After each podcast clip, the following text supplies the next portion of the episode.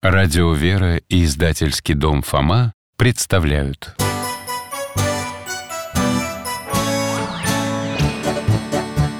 Вопросов не детских скопилось очень много У Верочки и у Фомы.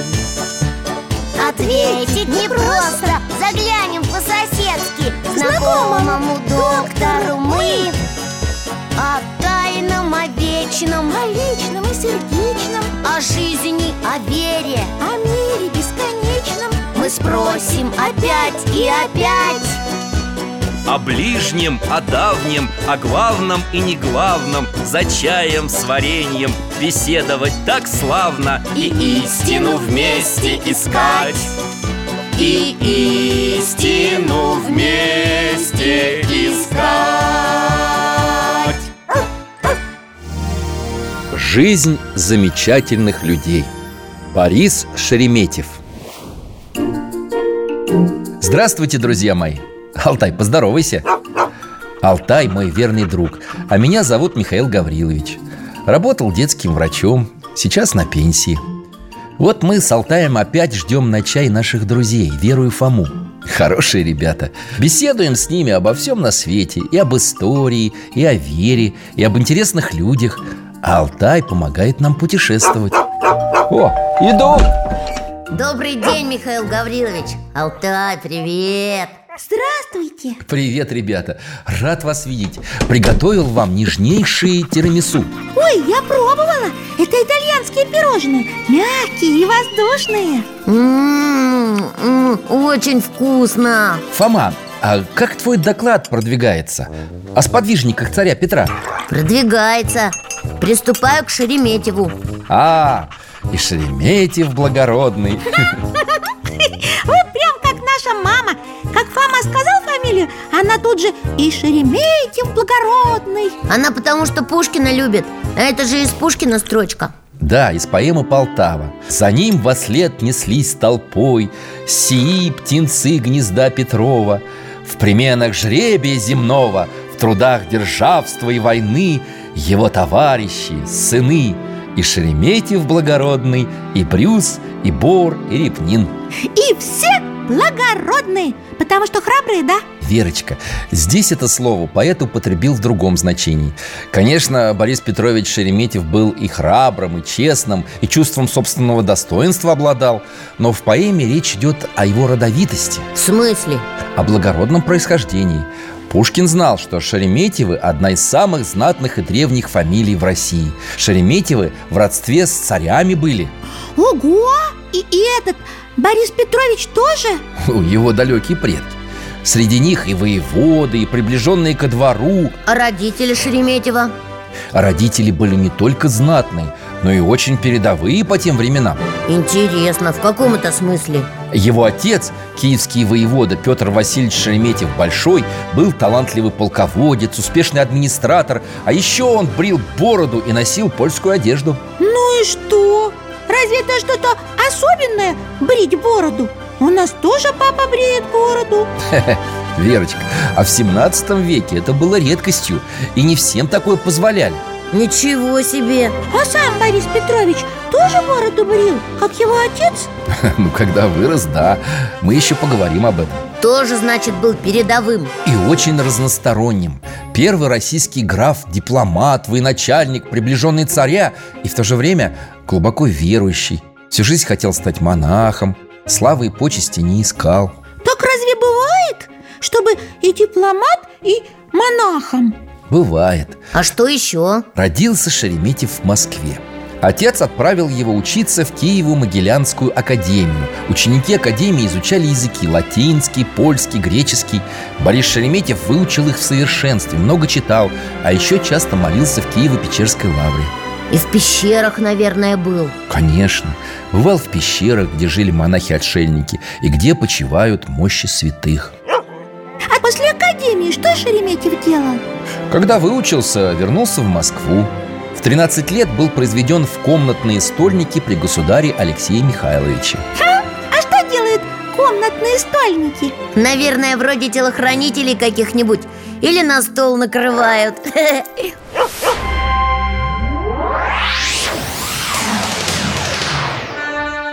О, дворец. Алтай, как ты неожиданно нас перенес в возможную реальность Кремле, Верочка, в палатах государя Алексея Михайловича.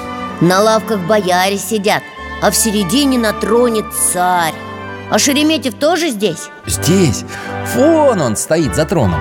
Ух ты, какой красивый, высокий! В белом кафтане с серебряным топориком на плече Я же говорю, телохранитель. Скорее спутник, прислужник у царя Который помогал ему в быту Сопровождал государя, когда тот ездил по монастырям, например. Опять по монастырям? Да, Алексей Михайлович бывал во многих обителях и брал с собой свиту И молодого Шереметьева тоже.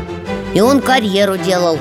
Нет, Фома, Борис не стремился к высоким чинам. Боярином стал только в 30 лет но то, что юноша знал языки, умел вести себя в обществе, имел хорошее образование, незамеченным, конечно, не осталось. Его за границу стали посылать?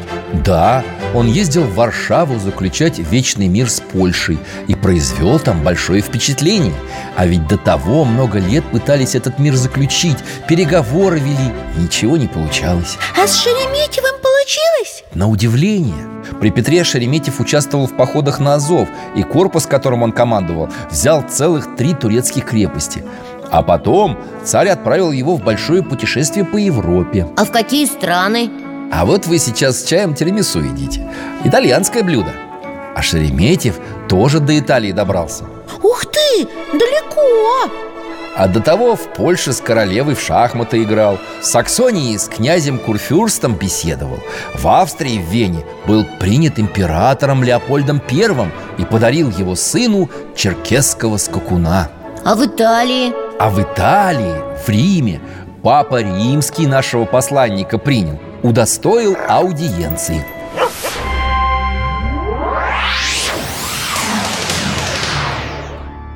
Какой торжественный зал! А это на троне и есть Папа Римский? Да, Иннокентий двенадцатый. Все перед ним головы склонили Некоторые даже на коленях. А Шереметьев стоит. Обратите внимание, Шереметьев при шпаге и в шляпе. Хотя у всех, кто входит в аудиент залу к папе римскому Оружие и головные уборы забирают. Ваше святейшество, позвольте поприветствовать вас от лица российского государства и вручить вам грамоты от государя нашего Петра Алексеевича. Наслышан о ваших подвигах. С какой целью прибыли вы в наши края? Я дал обет поклониться мощам великих апостолов Петра и Павла в благодарность за дарованные мне победы над турками. Похвально, похвально. Слышал я также, что вы и ваши русские спутники намереваетесь перейти в католичество. Благодарю вас, ваше святейшество, но слухи вас обманули. Я православный по роду своему и веры своей менять не собираюсь. Ну что ж, понимаю. А ведь вы с вашим происхождением, с вашим древним родом могли бы претендовать и на русский царский престол. Шучу. Я преданный слуга своего государя, Петра Алексеевича. Да, да, да, да, да. Рад был встрече с вами и вашими спутниками. Засим аудиенция окончена.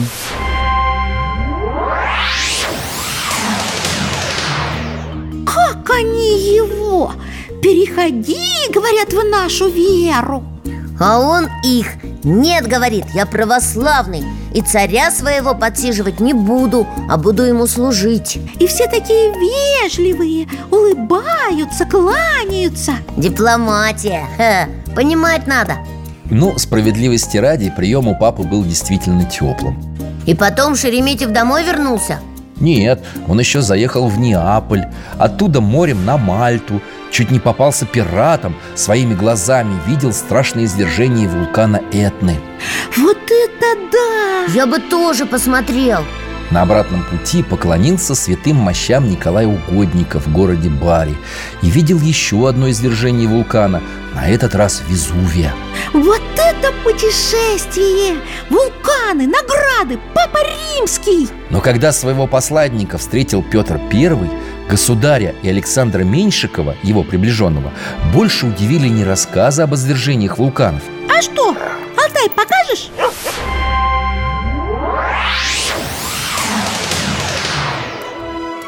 Ба! Борис Петрович, а, вот порадовал Кафтан, гляжу, у тебя на немецкий манер Борода брита, да я вниму тебя молодцом А, Алексаш, Кавалер, как есть кавалер. Не знал бы, подумал, барон европейский.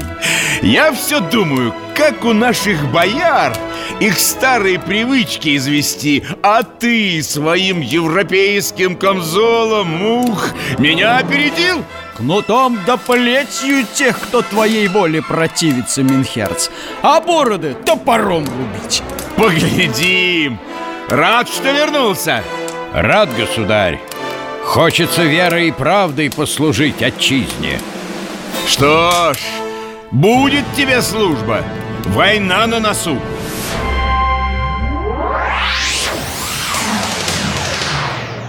Какая война? Наверное, северная, со шведами Чтобы России к Балтийскому морю выйти. Да, Россия возвращала себе крепость Орешек, Неву, земли, которые утратила сто лет назад во время смуты. Борис Шереметьев сначала командовал поместной конницей. В 1700 году под Нарвой русская армия потерпела сокрушительное поражение. Шереметьев проиграл? Сдался? Не сдался, но был разгромлен и вынужден был отступить. А зачем? чтобы подождать войска Карла XII на выгодном месте и дать сражение, в котором вся армия могла бы действовать против врага объединенными силами. А, ударить одним кулаком Но Шереметьева не послушали Нет, и сражение было проиграно. В общем, шведы победили Я представляю, как Шереметьев расстроился Да, Петр прислал ему ободрительное письмо и приказал снова двигаться в пределы шведские. Началась так называемая «малая война». Это как? Сейчас расскажу. Шереметьев накапливал силы, комплектовал армию, обеспечивал солдат провиантом, готовил к походам, заботился, чтобы офицеры не изнуряли солдат. Заботился? Как Суворов Да, и тем самым сохранял жизни воинов. А пока нападал на шведов небольшими отрядами. Ясно А когда они расслабились, он как? Опорным пунктом для наших войск стал город Псков. 21 тысячу воинов Шереметьев разделил на несколько отрядов. Самым большим отрядом в 11 тысяч бойцов командовал сын Бориса Петровича. У него сын тоже был военным? Да, храбрым воином и командиром. Вот его отряд одержал первую славную победу в Северной войне. Противник потерял больше 400 человек, две пушки и 80 шведов попали в плен. А наши? А наша гораздо меньше. Но это же была победа только одного отряда А за ним следовал другой поход. 29 декабря 1701 года произошло сражение у деревни Эрестфер. Наши бились со шведским войском, которым командовал полковник Шлиппенбах Эрестфер это где? на территории нынешней Эстонии. Драгуны, пехотинцы, артиллеристы показали себя настоящими героями. И наши победили? Да, солдаты Шлиппенбаха бежали, оставив на поле боя около трех тысяч убитыми Всю артиллерию, провиант и фураж Долго не образумится и не оправится Торжествовал Борис Петрович.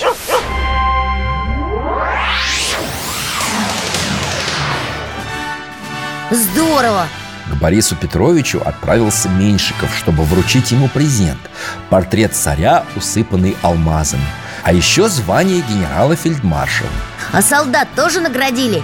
И Михаила, сына Бориса Петровича. Они же тоже герои. Конечно, и наградили, и торжественную встречу организовали Вскоре майор Шереметьев был произведен в полковнике А потом, наверное, и до генерала дослужился Дослужился до генерал-майора Фома, но уже в плену Как в плену? Через 10 лет, в 1711 году, русская армия отправилась в Прудский поход против турок. Поход был неудачным.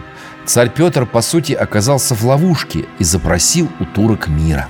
А Михаил Борисович? Он вместе с соратником подписывал мирный трактат с османским султаном и отдал себя в заложники, чтобы гарантировать выполнение условий мирного договора.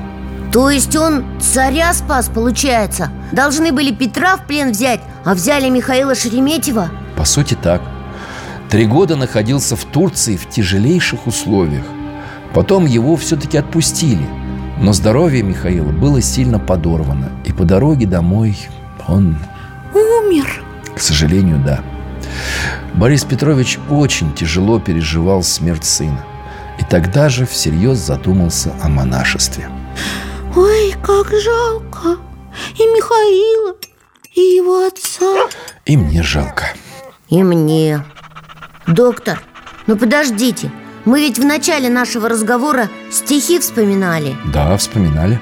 И это же были стихи не про Нарву и не про войну с турками А про Полтавскую битву Ты прав, Фома. Конечно, в военной судьбе Бориса Петровича Шереметьева было немало побед. Но главным сражением, в котором принял участие Шереметьев, была, конечно, Полтавская битва. Да, я в докладе про это хотел как раз написать Он ведь главным был в Полтавской битве, да? Ну, после Петра Первого Да, главнокомандующим. Как Кутузов на Бородино А вот это хорошо, что ты Кутузова вспомнил, Фома Потому что Борис Шереметьев как бы предвосхитил его военные приемы Это я не поняла Ну, Верочка, ты помнишь, как Кутузов заманил французов глубоко на нашу землю? А потом разбил, помню. Шереметьев действовал похожим образом. Он тоже заманил шведов вглубь территории По пути уничтожая запасы продуктов. Точно! И Кутузов так делал. А отойти в сторону, чтобы найти провиант и корм для лошадей И доставить обозы Шведам с тыла не давала наша конница. И ведь это Шереметьев предложил Петру Дать шведам генеральное сражение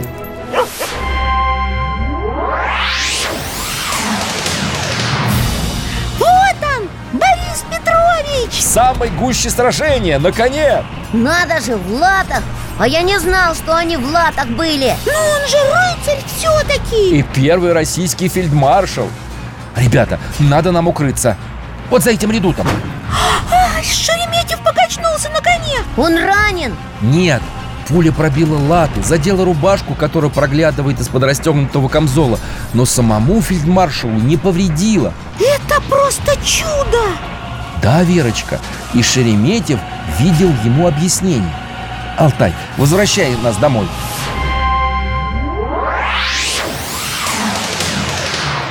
Так что за объяснение, доктор? Расскажите. Шереметьев очень чтил чудотворный тихвинский образ Божьей Матери. Царь Петр сначала назначил сражение на 26 июня по старому стилю В день, посвященный празднованию явления этой чудотворной иконы. Так это хорошо, наверное Но фельдмаршал попросил государя перенести битву на один день Для чего? Чтобы помолиться Божьей Матери и попросить для себя и для войска, которые ему верили, молитвенный покров и заступничество Царицы Небесной Он вообще ни одной баталии не начинал без молитвы перед этой иконой А где же он ее брал, если был в военных походах? Возил с собой список иконы в специальной крытой повозке Сам ехал возле нее с непокрытой головой Слушал молитвословие, совершаемое священнослужителями Вот это да! И значит, Богородица Шереметьева в бою спасла? Он был в этом уверен и простреленную рубашку сохранял до самой кончины в память чудесного избавления. А после Полтавской битвы Борис Петрович основал в селе Борисовке под Белгородом монастырь. В честь этой иконы? Да, Борисовский, Богородица-Тихвинский женский монастырь. А сам Шереметьев монахом не стал? Хотел, очень хотел. После смерти любимого сына Михаила и любимой жены объявил Петру Первому, что желает принять постриг. Но царь его решение не одобрил. Опять что ли на войну его куда-нибудь послал? Нет. Петр Алексеевич своего героя-фельдмаршала женил. На ком? на своей родственнице, молодой вдове Анне Петровне Нарышкиной. Но он же уже был пожилым Борису Петровичу было 62 года. Тем не менее, его последний брак был счастливым, и в нем родилось пятеро детей. А сам Шереметьев после свадьбы был назначен главнокомандующим Южной армии и жил в Киеве. Вот это да! Среди потомков Шереметьева было очень много значимых для России людей. Вот ведь какая жизнь необыкновенная у человека Да, в своем духовном завещании Борис Петрович просил похоронить его в Киево-Печерском монастыре. А он же там в детстве учился В Киеве и в Лавре бывал Вот и вспомнил Но царь своей волей это завещание не исполнил. Шереметьево погребли в Александро-Невской лавре в Санкт-Петербурге. Через несколько десятилетий потомки Бориса Петровича возвели на его могиле церковь. О, я даже не знаю теперь Хоть отдельный доклад про Бориса Шереметьева делай Столько всего вы нам рассказали А ты выбери про него что-то главное А что главное, Михаил Гаврилович? А главное, я думаю, в том, что духовные наставники научили Бориса Шереметьева послушанию Самой главной добродетели в жизни христианина. И он был послушным? Я понял. Он был послушным Богу и Петру Первому. Да, царю небесному и царю земному, в котором видел орудие промысла Божия. Вот поэтому и был Шереметьев благородный Как у Пушкина в стихотворении А ведь Пушкин не только про Шереметьева написал И про Репнина, и про Меньшикова. А еще про Брюса, Боура. Были и другие знаменитые сподвижники царя Петра. Обо всех и не расскажешь. Эх, я бы о них почитал. Так э, я дам тебе почитать книгу о царе Петре и его соратниках. Мне? Ой, спасибо большое. А про Шереметьева там тоже есть? А как же? Тогда мы вместе с Фомой будем читать. Мне тоже интересно. Спасибо, дядя Миша. Алтайчик, тебе тоже спасибо. Ну а теперь нам пора, Михаил Гаврилович. До свидания. До свидания. До новых встреч, друзья мои.